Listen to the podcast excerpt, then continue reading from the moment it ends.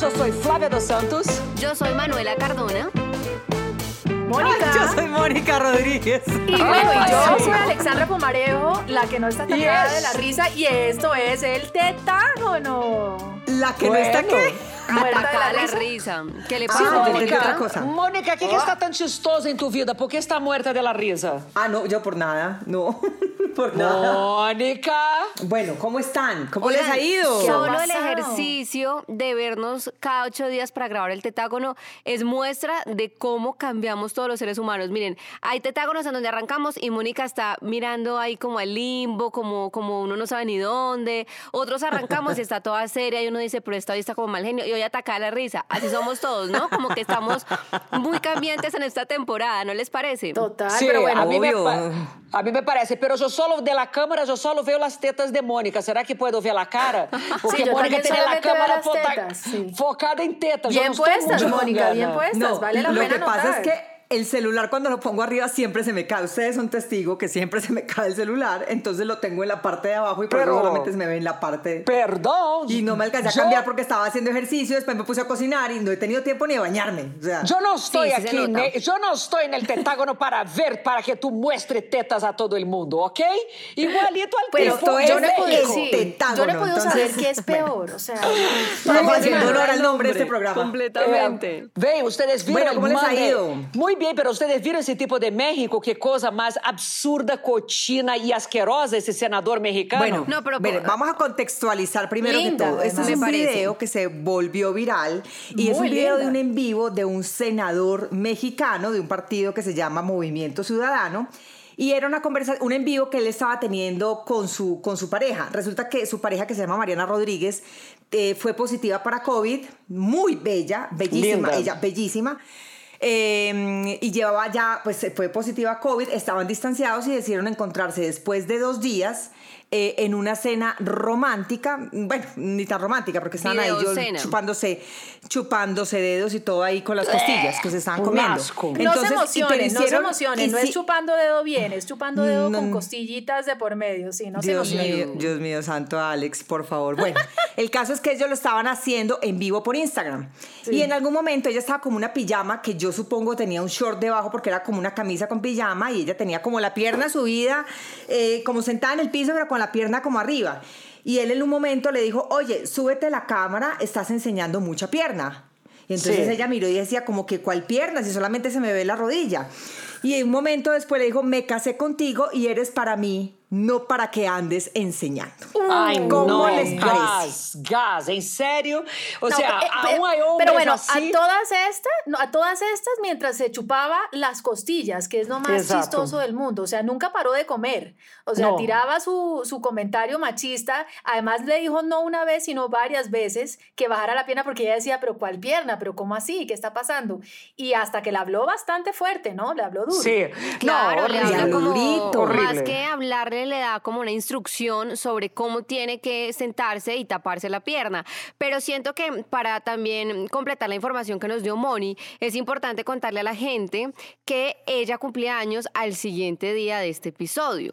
¿Y qué pasó? Ah. Al siguiente día de este episodio, él, para terminar la historia, le manda a la casa flores, bombas, regalos, joyas, le llena la casa de un montón de cosas, donde ella pues sale incluso a defenderlo y a decirle, ay, bueno, no se lo tomen tan personal, realmente esto fue pues una cosa que pasó en el momento, él no es así, él Pero es un se buen demoró. hombre, claro. Pero se demoró. Y se Pero demoró claro que es porque él además, además porque él no ofreció excusas de manera eh, espontánea. El director de su partido salió muy indignado a raíz de estas imágenes a Claro. exigirle que por favor se disculpara públicamente porque definitivamente el machismo es uno de los cánceres no solamente en México sino en Latinoamérica. Nos- Latinoamérica es un país machista, es un, perdón, es un territorio machista por excelencia.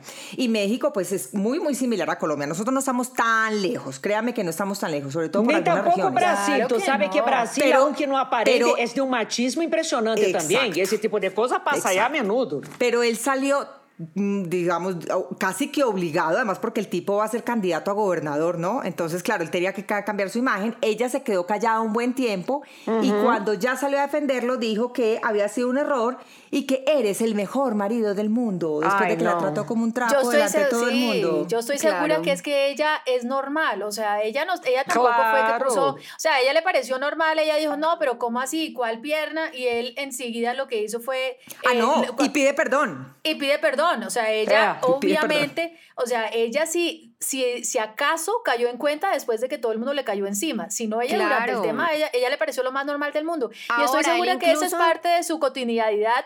Y ahora, acordémonos que muchas veces las mujeres son igual o más machistas que los hombres. Estoy segura que en, que en, México la mamá le estaba diciendo, mijita, ¿cómo se le ocurre haber mostrado la pierna? No haga eso, no le haga ese oso a su esposo. O sea, probablemente. Incluso él, eh, después, no sé, yo lo oí en un audio donde él decía que se sentía muy mal, que ahora le restaba trabajar por las mujeres, que él sentía que tenía mucho machismo, digamos que dentro de su, de su ADN, que no sabía y que tenía que trabajar. Claro, pero además decía, me duele mucho ver cómo toda la gente hoy, el día de tu cumpleaños, en lugar de estar mandándote mensajes, felicitándote por la fecha especial, lo que están haciendo es mandándote mensajes recriminándote, regañándote o diciéndote que tienes el ah. peor marido del mundo. Entonces también la celebración a ella se le convirtió un poco en una tortura en medio de todo lo que pasó.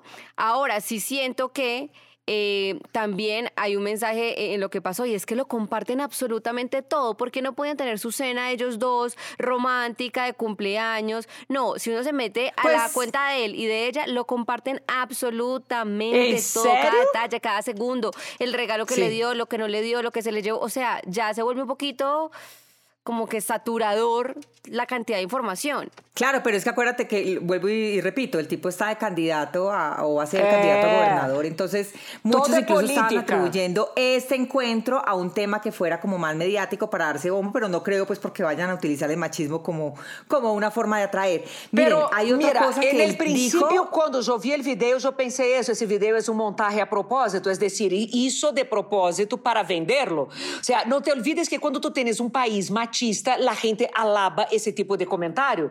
Le parece lo máximo, los hombres y las mujeres, porque parece que está cuidando. Estoy pero segura. Está, pero eso Estoy segura. Tú y yo, Mónica, tú y yo somos pareja. Aquí que me importa si tú me estás mostrando perna, me estás mostrando tetas. Somos solo nosotras dos. O sea, hay algo ahí un poco raro. No, porque el live era público, Fla. o sea, el tema era, live. Es que era un live. Ah, disculpa, disculpa. Ok, entonces usted tiene sí, sí, sí. Claro, precisamente por eso la, la frase, digamos, de broche de oro que se tira a él es esa. Yo te tengo es para mí, no para que se las muestres a los demás. ¿Qué tal? Ahora, pero eso no fue todo. Pero habiendo dicho eso, vale la pena perdona notar que hay mujeres que les fascina que le digan eso, que les parece que eso es una demostración de amor fantástica. Es que me quiere solamente para él, es que me cela, es que no le gusta que yo hable con nadie más. Y lo que no se dan cuenta es que eso es una manera controladora que después puede terminar en maltrato. La mayoría de los hombres que son maltratadores, ya sea físicamente, psicológicamente o emocionalmente, así empiezan. Eh, así empiezan. Entonces lo que al principio les parece tan chévere y tan lindo y es que me ama tanto que me con tan romántico romántico que no quiere que yo le muestre las piernas a nadie más, especialmente en este caso que efectivamente no se la estaba mostrando a nadie, pues esos son los hombres, esas son las señales de alarma de los hombres maltratadores. Que salió otra perla de esa conversación que yo no había visto que decía que hay una parte donde el tipo le dice, te voy a aconsejar que aproveches porque este chalán no dura más de siete días, ¿eh? Le voy a poner acento ah. mexicano. ¿Cuál chalán? Entonces dice, ¿Qué es un chalán? El chalán es él. Ah. Dice, llevo dos días Digo, llevo dos días y ya estoy a punto de tronar. Pues, pues, pues por claro, pues porque ella tiene coronavirus, entonces al mal le toca hacer todo en la casa. Entonces está harto, ¿eh? Está mamado. Ah, o será que pues el chalán, el chalán es que entonces en esa casa se tira con él o sin él. Puede ser. Oh, no, el que, seguramente, él seguramente cree que es que el, el hombre está para que le sirvan y no al contrario. ¿No? Como si un matrimonio no fuera un trabajo de dos. Entonces, y de hecho, incluso en las disculpas también le criticaron mucho al tipo, que él dijo, ay, qué pena, pues es que sí, estas bromas, estas bromas machistas nos hacen daño. Él tomó eso como si fuera una broma, eso no es ninguna broma. O sea, el tipo tiene de verdad tan internalizado su machismo que el tipo no se da cuenta. Sí, él no se da cuenta de lo que Y ella tampoco. Y ella tampoco. No es en ánimo de defenderlo ni a él, ni a ella, ni a excusarla, porque la, pues que no se dé cuenta no, no quiere decir que no tenga implicaciones y sea grave, pero muchas veces desconocemos las actitudes machistas. El otro día lo hablábamos, creo que Moni incluso nos hizo una lista de cosas en donde somos racistas. También pasa en muchas situaciones de la cotidianidad en donde terminamos siendo machistas nosotras las mujeres, en donde nosotras somos las que propiciamos esos comportamientos y no nos damos cuenta. Entonces no los estoy excusando, pero sí nos ha pasado probablemente a todas que no nos dimos cuenta que caímos en un comportamiento machista, incluso nosotras. Y te voy a decir por qué, Manu, porque eso fue lo que vimos en nuestra casa. O sea, el tema cuál es, que nosotros identificamos el amor de una manera machista, lo que acabo de decir. Es que me ama porque me cela, es que me ama porque no quiere que yo le muestre las piernas a nadie más. Y yo lo amo porque yo lo, le sirvo la comida primero a él, porque yo le sirvo a él. Entonces el plato es un, más grande. desfaz. Por ejemplo, y la mujer, y la mujer, y la mujer cree que un tipo que no está haciendo eso es porque el tipo no está interesado en ella. Porque cuántas veces una dice, uy, no, fulano, a él le importa cinco, ella, ella hace lo que se le da la gana. Claro, pero, pero sabes que lo que más cuando uno va a pagar una cuenta que, dice es que él, paga porque es el hombre, también es un comportamiento machista de nuestra parte. O cuando uno está sirviendo la comida, y lo digo mucho eh, pensando en mis abuelitas, por ejemplo, en familias paisas, en donde entonces parten el pollo y entonces la presa más grande es para el hombre, o entonces eh, que uno lo siente normal, porque claro, es que el hombre come más, no, un momento, hasta en esas cosas tan chiquitas uno empieza a darse cuenta que venimos casi que predispuestas a tener y aceptar y tolerar esos comportamientos. Claro. Eso es verdad. Que lo que más me impresionó de eso? Que a raíz de esa publicación en Twitter, las respuestas de las mujeres, o sea, yo me di a tarea de mirar el TL para ver qué decía la gente. Sí, claro. ¿Qué decían? las mujeres estaban a mí me gusta a mí me gusta ver las reacciones de, de, las cosas, no solamente que ahí, sino mirar para abajo a ver qué. La mayoría de las mujeres apoyando el comportamiento del man decía que claro, que era una vulgar, que cómo se le ocurría, que, que, que, es que una mujer decente, que una mujer decente se tiene que cerrar, sentar con las piernas eh, cerradas. Esas son mujeres que no siguen a Flavia. No, claramente no. A ninguna de nosotras. No, yo creo que a ninguna. Una etiqueta, porque fue tal la indignación, tal la indignación, que eh, crearon una etiqueta que dice yo enseño lo que quiera. Yo enseño lo que quiera porque incluso había mujeres atacándola a ella unas diciéndole que claro, que claro, se había casado con un man machista porque pues la mantenía. Entonces ahí está la otra parte también, ¿no? La que porque tenía plata, sin saber. entonces tenía poder, entonces que por eso era que estaba con él y que el tipo era feo, que el tipo no sé qué, pero que ella no tenía que abrir las piernas. Ustedes no saben los comentarios son agresivos. Que el tipo no, sabe comer, no sabe. El tipo sabe chupar, pero no sabe comer, porque chupar, el tipo sí que chupa. Además, la gente no tiene ni Vean, idea. saben que yo estaba impresionada con la agarrada del celular y ella con los dedos untados de salsa de, las costillas. Yo decía, ese celular va a quedar más empegotado. Yo sufrí, yo sufrí en ese momento. No, pero estos son, fuera de chiste, estos son de las mismas creadoras que dicen cuando le pegan a las mujeres es que ella se lo merecía. Claro, que seguramente ella, no, exacto, ella seguramente hizo algo para que él fuera así, seguramente ella lo provocó, seguramente es, no, nadie, nadie se merece el maltrato físico, ni emocional, ni psicológico, independientemente a los actos, nadie se merece eso. Entonces, yo creo que eso también, y ahí es donde nosotros empezamos a flaquear como sociedad y nosotras como mujeres con la falta de solidaridad femenina. Total. O sea, estamos Ahí, le echamos, en este momento le estamos echando la culpa a ella. Claro, es que ella se sentó mal, claro, es que ella mostró la piena, claro, es que seguramente se casó por la plata. La gente que sabe, no tiene idea, de pronto tiene más plata ella, de pronto él se casó con ella por la plata. Pero nosotras nos falta, nos falta defendernos. Entonces, tenemos una retórica que es que salimos a decir, hay que denunciar, ni con el pétalo de una rosa, ni no sé qué, pero cuando vemos estas cosas, estamos muy lejos de eso ser verdad.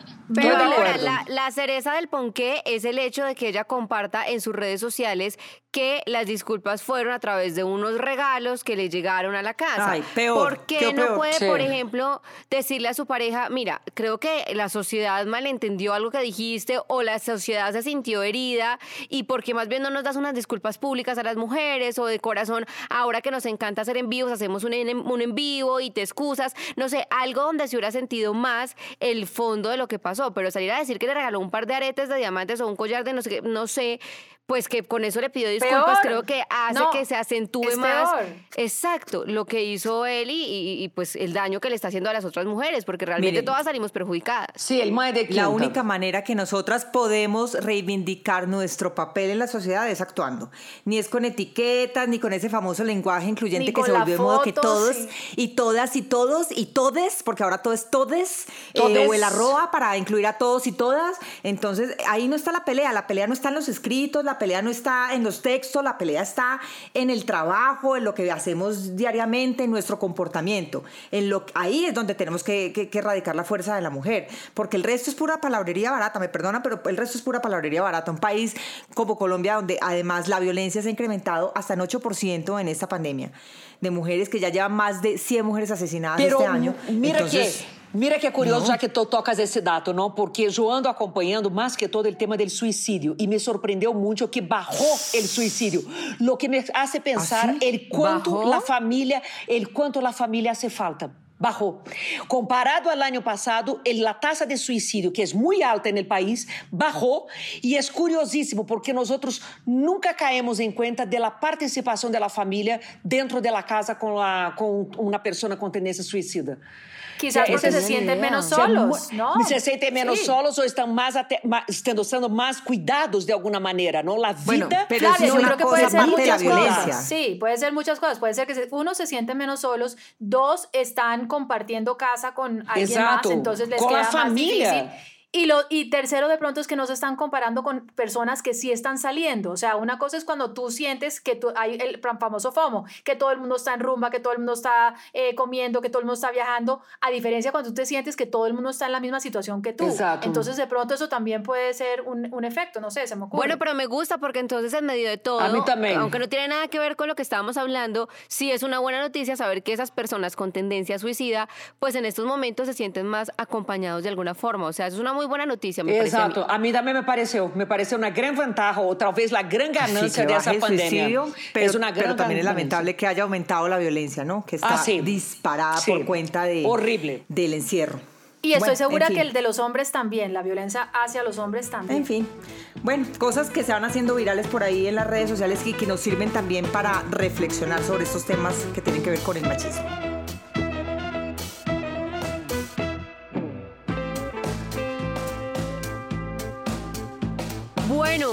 Cosas que van cambiando con la cuarentena y una de ellas también es la forma en la que nos relacionamos en pareja. Y yo en estos días había estado pensando que también el tema de las relaciones sexuales ha cambiado mucho. Y aprovechando que ¡Uh! tenemos acá a Fla, Fla, ¿qué podemos decir a la gente que siente que ha cambiado la frecuencia sexual o los lugares? Venga, si quiere les digo horas? yo. No, Moni, por favor, eh, no. hagas parte de esta conversación. No, mira, mira, te voy a quedar callada. Te voy a contar una cosa. Mónica, ¿tú qué sabes? Lo que pasa es que no nos nunca sabemos. No, pero no, yo quiero saber. Calladita, calladita, de pronto mucho. está Vuelva, Mónica, Oigan, vuelva, En serio me inquieta mucho, Fla, que la gente Vamos, piense Mónica. que algo está mal. Vamos a Mónica está muy. Mónica ya está muy. No, sí. no, no, no, Yo creo que ella se está riendo demasiado últimamente. Mónica Hay acaba que ventilar, de resbalar por la silla para no hablar en, nuestra, en nuestro tema de, de, este capítulo. Pero voy a prestar atención muy atentamente. Es un buen momento, Mónica, no para ventilar para ventilar la cueva, la bate-caverna. Vamos aí, la bate-cueva, hay que ventilarla um pouco. Mira, mano, te vou contar uma coisa. Eh, eu eh, passei a ver muito mais pacientes que antes, porque muita gente passou a buscar terapia de pareja. Então, eu estou vendo, eu, te posso dizer que em cinco meses, várias coisas estão passando muito curiosas. Ou seja, um princípio, a gente cagada del susto, porque se deu conta que ia tocar ter sexo que sim ou sim. e não muita gente estava interessada em ter sexo. Não, que sentia que era uma obrigação. Barrou um pouquinho essa ansiedade. Entramos em um momento onde escutei muita quejadeira de pareja, quase que como se já estivéssemos chegando a um ponto de quebre que a gente não se tolera mais. E agora já estou vendo outra vez a gente querendo conectar-se. Então, você te conto que essa semana, hoje, hoje, eu não me acordo que dia da semana é, mas eu já vi três parejas el lunes por conta de isso. Parejas que querem eh, não tanto reconectar, pero tratar la dificultad que estaban teniendo hace mucho tiempo en el sexo, la falta de deseo o la falta de innovación en el sexo.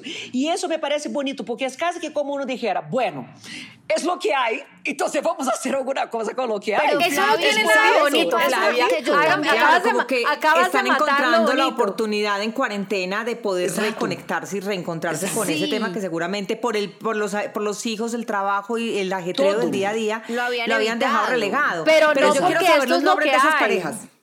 O sea, no es, no, es por, no es, por, default, o sea, no es porque eso es lo que hay. Yo lo que creo que también las dificultades, bien que mal, nos han enseñado las prioridades. Yo creo que también la eh, eh, ver que uno tiene un compañero de vida que lo está apoyando a uno en, en, en, la incertidumbre, en la falta de trabajo, yo creo que en la angustia de la salud, yo creo que no es solamente porque, de acuerdo en sino porque realmente se han dado cuenta quiénes están y quiénes no están. Ahora, al mismo tiempo, ¿Y yo tengo otra y gente, no, ¿no? Uno a veces dice, no vuelve a hablar con mi amiga X hace cinco meses y no me ha hecho falta. O sea, quiere decir que esa persona pues no te suma en la vida tanto como te imaginabas. Claro, tengo mucha gente, muchas parejas que se van a separar. en bajo? Sí, mucha gente se va a separar. Por resentimiento, por resentimiento, Alex, más que todo, por resentimiento que la pandemia cada uno se la tomó de manera distinta. Por ejemplo, hay el caso de una persona que se cuida mucho y la otra que le vale hongo.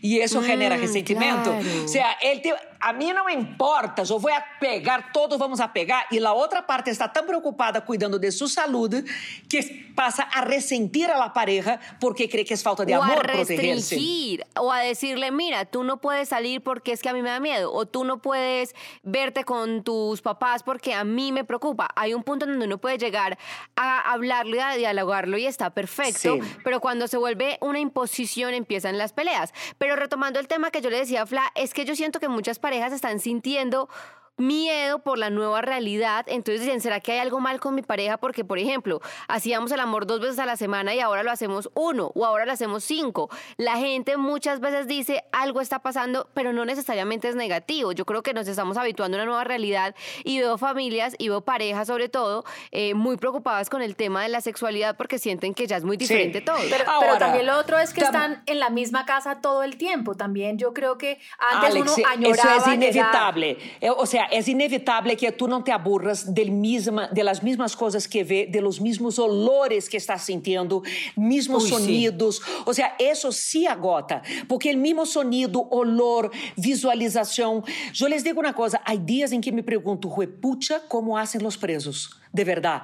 Yo me pregunto, ¿cómo Duro, hace una sí. persona que está presa por años y años? Es, debe ser una mm. cosa de verdad enloquecedora. Porque si nosotros estamos quejándonos de cinco meses con todo el conforto que tenemos, imagínate una persona que está privada de la libertad y de la individualidad. Porque querendo ou não, tu tens individualidade em tu casa.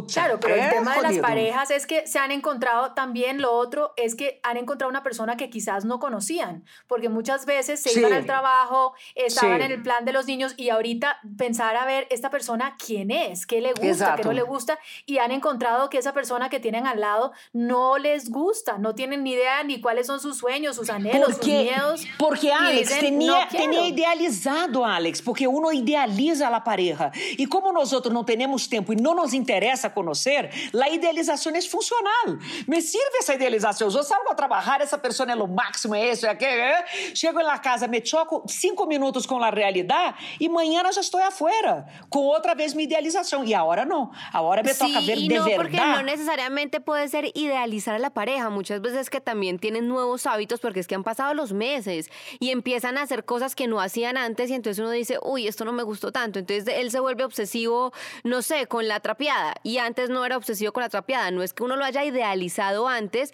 sino que probablemente también salen cosas nuevas o adquieren hábitos nuevos que uno, uh -huh. pues a veces no le parecen tan chéveres y otras veces, pues, pues bueno, uno los tolera. Pero también es parte de todo, la, de todo el cambio, de nuestra nueva realidad. Porque a mí sí me gusta mucho hacer énfasis en que es una nueva realidad. Y cuando todo esto pase, vamos a llegar a una nueva realidad, como nos explicaba Alex la vez pasada. No es, es que cuando todo vuelva a ser como antes, no, es que nunca va a ser como antes, va a ser no, una nueva realidad. Más. Ahora estamos en una parte diferente a la que nos tenemos que habituar. Entonces la gente, claro, también ve en sus parejas cosas que antes no había visto. Es verdad. Ah, eh, pero yo tengo una pregunta.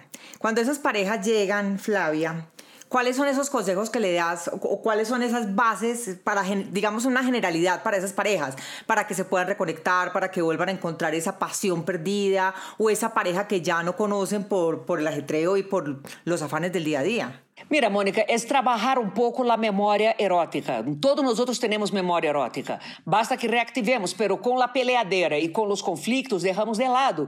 Agora, quando uno trata de retomar lo que de verdade é em comum de los dois, lo que de verdade generava prazer e tema de conversação entre los dois, tu puedes outra vez fazer com que uno mire ao outro com algo de admiração.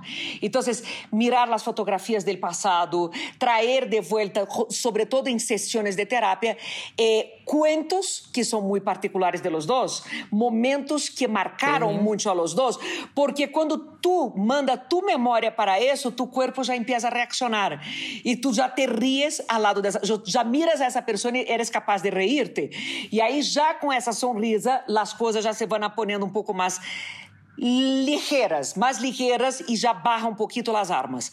Entra, claro. Empiezan assim, armados, empiezan armados. Aí empiezas a volver ao passado um pouco, ao presente de lo que é bueno, pero de verdade, solo hace coisas negativas.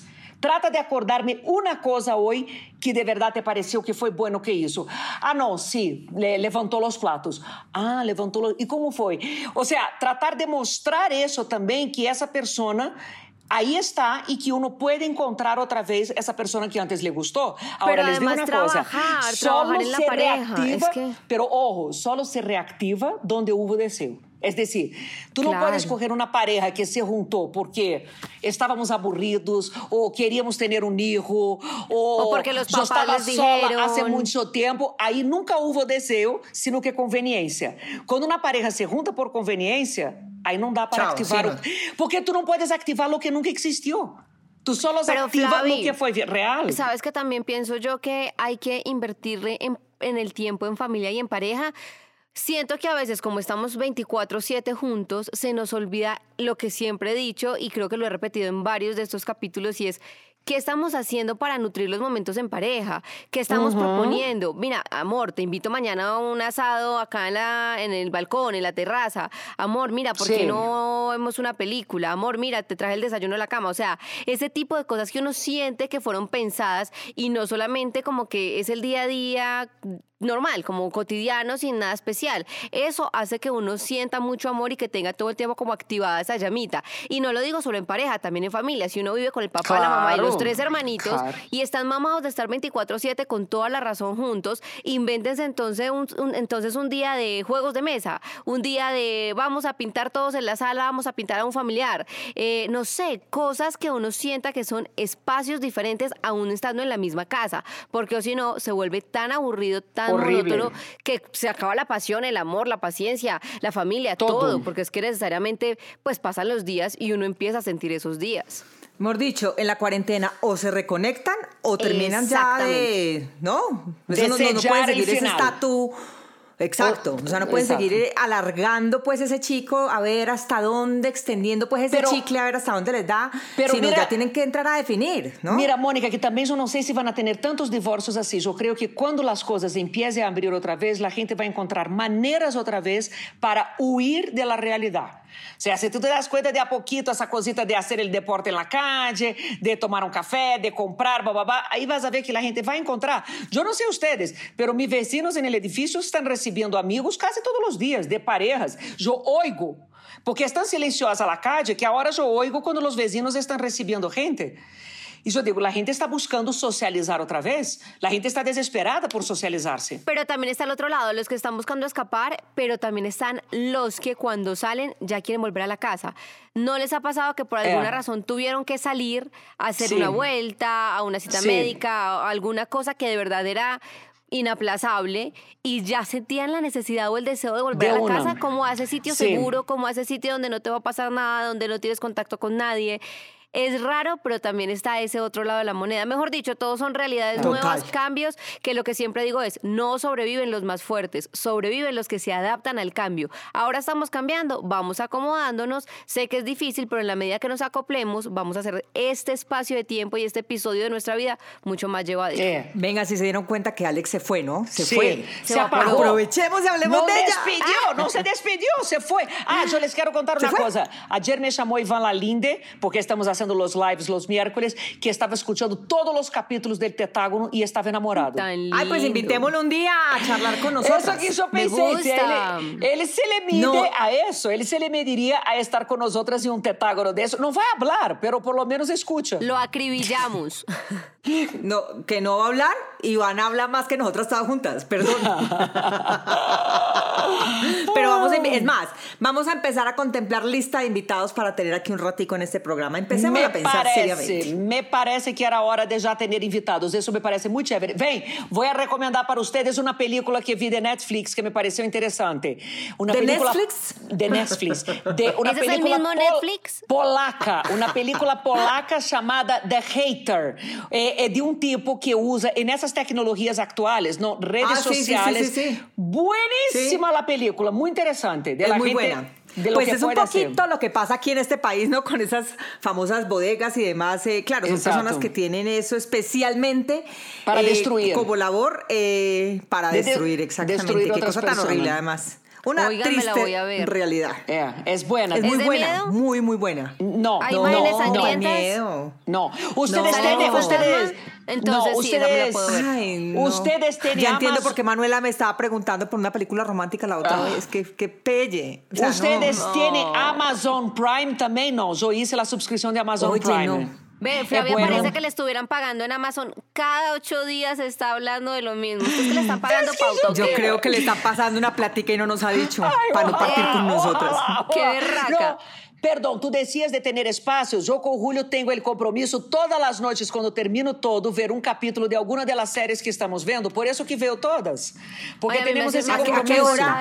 ¿A la una de la mañana, mi A reina? las 8 y 30 de la noche, a la hora que nos sentamos Porque y que Flavia andamos hasta las tiene 10. en vivos todo. Ella se inventa vainas para no estar metida, o sea, para que ella hacer de cuenta que no está en la casa. Claro. Exacto. Para evadir su realidad. Exacto. Le falta hacer un en vivo con los tres perros y ya, y ahí ya estamos. No, le falta hacer un cambuche en, en- en la terraza y aislarse de todo el mundo. Esa es una buena idea. Voy a hacer un en vivo con los tres perros. Me gusta tu idea. Ay, Dios mío. ¿Qué le dijiste, Apague, Manuela? En fin, cambiemos de tema, cambiemos de tema.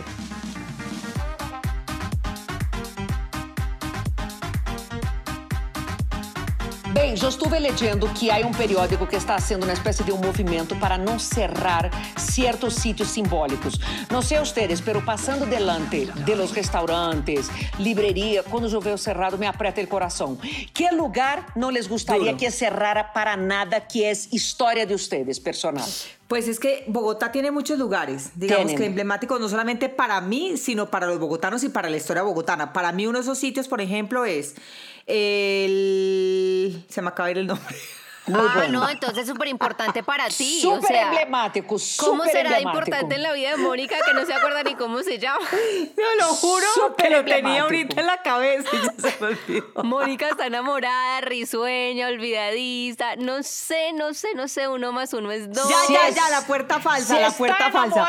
Perdón. No sé, pero por lo menos un vibrador nuevo debe tener. No, hombre. Porque, pucha. No, ah. tampoco, ni lo uno ni lo otro. Ya quisieran esta pandemia, si antes no conseguí, ahorita menos.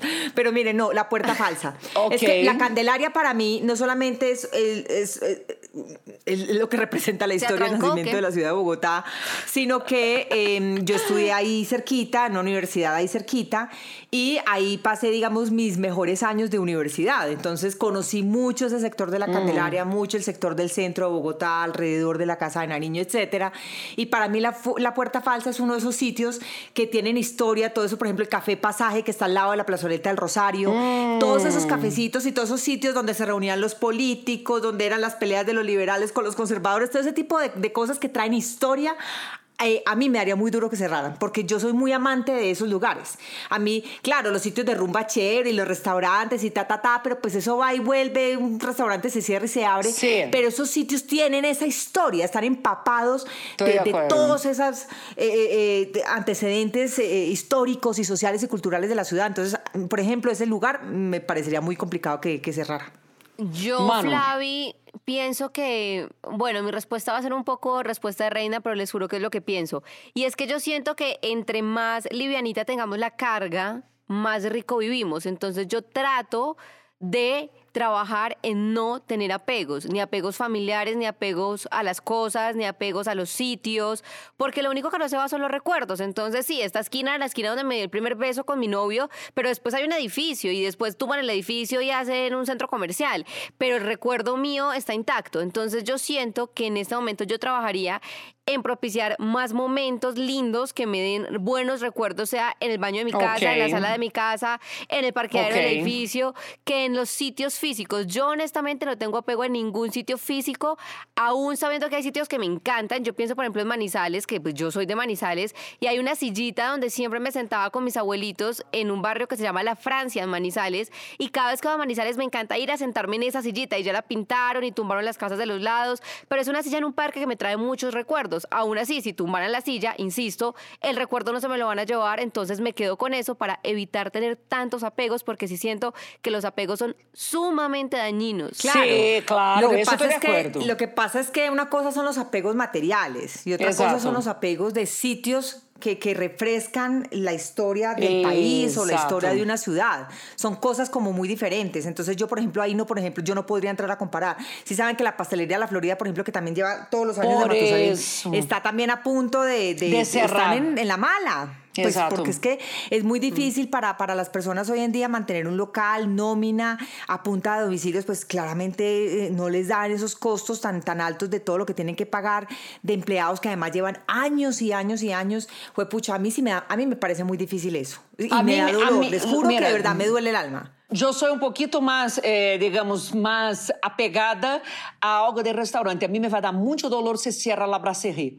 La Brasserie para mí es un lugar donde siempre me reúno con gente que me gusta, siempre paso delicioso, el ambiente todo. Entonces, ojalá que no cierre.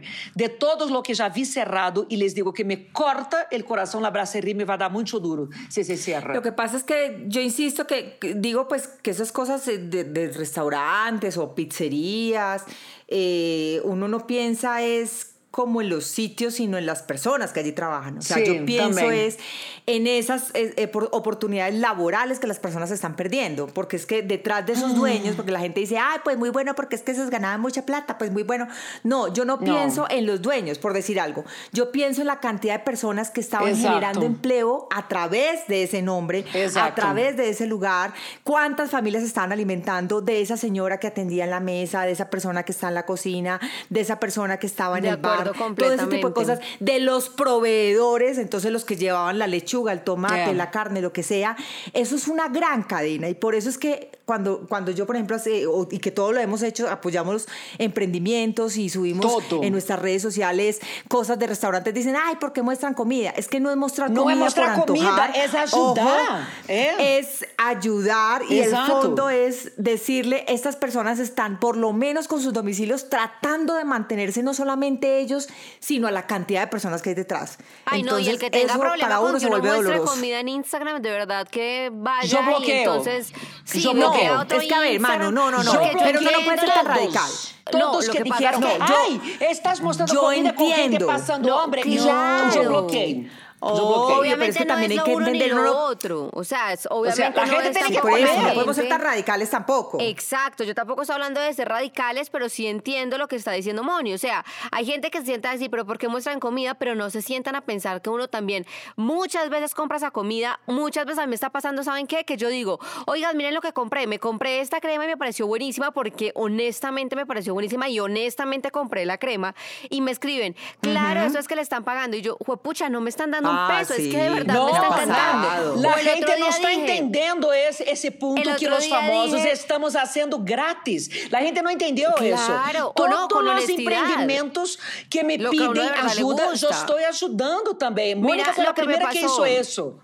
Lo que me pasó también en estos días, empecé a poner unas ollas y dije como, oigan, se me pega todas estas ollas, de verdad yo no sé qué hacer, no sé, estas ollas están muy malas, quiero unas ollas como que no se me pegue tanto la comida y me escribió un señor, claro, me imagino mañana el video recomendando unas ollas de alguna marca que le está pagando. Este es el momento en que no he cambiado de ollas, ¿por qué? Porque me han dado muchas recomendaciones, pero todavía no sé cuáles comprar y fue pucha, estaba de verdad contando que se me ha pegado hasta el agua y terminé con un señor de verdad encima escribiéndome feísimo y yo decía, pero la gente porque a veces no entiende que realmente estamos en un momento en que estamos tanto en la casa que podemos compartir información o pedir información, porque uno también pide ayuda a los seguidores. Entonces, a veces hay que desarmar un poco el corazón y entender que algunas personas somos muy responsables con las redes y compartimos lo que realmente nos gusta y nos interesa. Exacto. Sí, es decir, digamos que no pueden medir a todo el mundo con la misma vara, de cierta manera. Pero bueno. Tu fuiste a primeira a hacer isso e eu admirei. Quando Mônica começou a subir no princípio da pandemia, manda-me tus coisas que eu vou a subir. Eu digo, vê, Mônica está sendo bem. E empecé a aceitar todo, todo. A gente me, me ajuda, digo, ajudo. Manda-me que eu subo, manda-me que claro. eu subo. Porque era uma forma es que uma maneira de, de, hacerlo. de, de, mandar, de fazer com que a gente se, seja vista, conhecida, despierte interesse em outros. Agora, não, vem a criticadeira. Então, cada um que diz, mostrando comida com gente pasando hambre, yo bloqueo. Yo bloqueo porque me parece el Miren, del egoísmo. Saben que, saben que es muy charro. Sí, bueno, más que bloquear es que a veces la gente de pronto no le entiende. A mí me pasó con un señor que me escribió furioso porque estaba mostrando, no sé, tal vez era una pizza o alguna cosa así. Yo ese día dije, me voy a sentar y le voy a explicar al Señor por qué lo estoy haciendo. Y me senté y le contesté su mensaje. Le dije, Señor, mire, yo estoy haciendo por esta razón. Hay que pensar en las personas que trabajan, hay que pensar en la marca, ta, ta, ta, ta, ta. Y me tomé, María, o sea, perdón, y me tomé Marías, amigas Madre mías, Santa. Madres Santas, amigas mías, la molestia de redactarle el mamotreto, pero para explicarle un poco. Obviamente uno no le, le contesta a todo el mundo porque uno a veces dice, ay, no, para chorizo y chao. Sí, pero, pero era para que entendiera un poco el contexto de por qué se hace, no es por chicanear que estamos, lo que estamos comiendo, no, sino porque estamos ayudando a alguien que está detrás de eso. Entonces traten de entenderlo así también muchas veces. Hablando de ayudar a alguien, tengo que irme a ayudar a alguien. Bueno, entonces ¿A quién? Tengo que ir a recibir un domicilio que es un proceso, ustedes ya saben, ¿no? La desinfección, los guantes, tapabocas, alcohol. Entonces tengo ah, el domicilio en la puerta, así que me despido por hoy. Pero, fresca que lo que no mata engorda, así que no le echen mentira. ya no se puede decir eso. Oh, ya en pandemia no se puede decir eso.